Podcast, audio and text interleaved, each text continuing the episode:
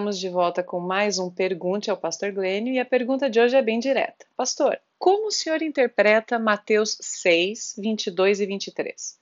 De que é que Jesus está falando? E aí, pastor? Uh, Jesus disse: Seus olhos são como uma lâmpada que ilumina todo o corpo. Quando os seus olhos são bons, todo o seu corpo se enche de luz. Mas quando os seus olhos são maus, o seu corpo se encherá de escuridão. E se a luz que há em vocês é, na verdade, escuridão, como é que é profunda essa escuridão? Como é que é isso? Jesus percebeu que seria difícil para os seus seguidores ver como o ensino não convencional de segurança para o futuro poderia funcionar. Então ele usou uma analogia do olho humano para ensinar uma lição sobre a visão espiritual.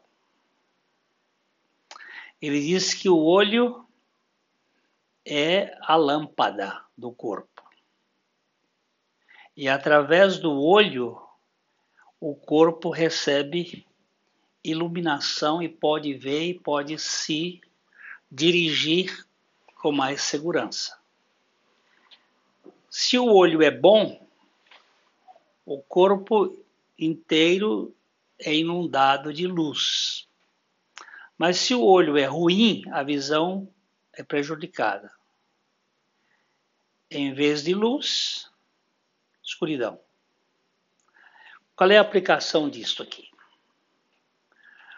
O bom olho pertence à pessoa cujos motivos são puros, são limpos, que tem um único desejo pelos interesses de Deus e que está disposta a aceitar os ensinamentos de Cristo literalmente.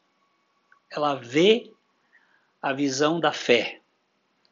Toda a sua vida é inundada de luz.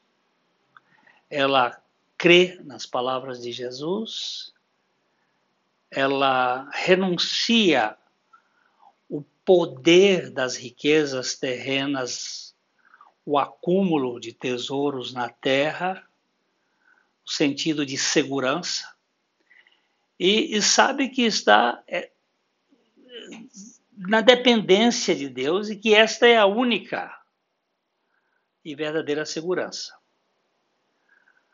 Por outro lado, o olho ruim pertence à pessoa que está na tentativa de viver em dois mundos. Ele não quer deixar seus tesouros, mas também quer o tesouro dos céus. Os ensinamentos de Jesus parecem impraticáveis e impossíveis para ela. Assim, ela não tem uma orientação clara, pois está cheia de de dúvidas, de escuridão.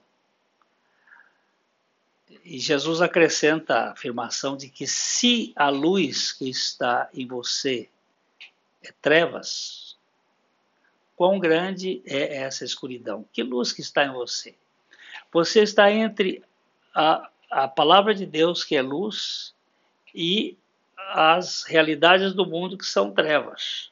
E você fica naquela dúvida e prefere a, a andar em desobediência à palavra de Deus e não em obediência.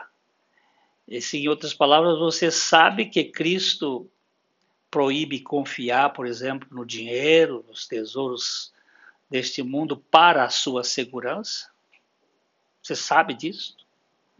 Você sabe que isto não é da vontade de Deus. Ele não está dizendo que você não pode ter dinheiro, que você não pode ter você não pode confiar nas riquezas. Mas você faz exatamente o contrário.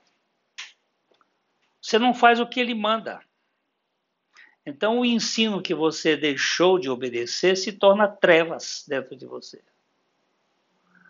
Aquilo que era luz, que seria um motivo de iluminação na sua interior, vira treva, uma forma muito intensa de cegueira espiritual.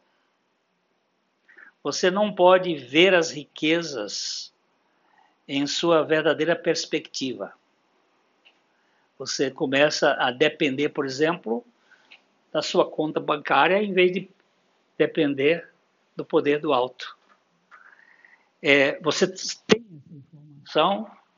que eu acho que quando ele disse assim, ah, olha aqui, é, portanto, caso a luz que em ti há sejam trevas, caso, caso o conhecimento da verdade de Cristo, da palavra de Deus que está em você, lhe parece algo tenebroso, impossível, seja o seu discurso, então, será uma grande trevas.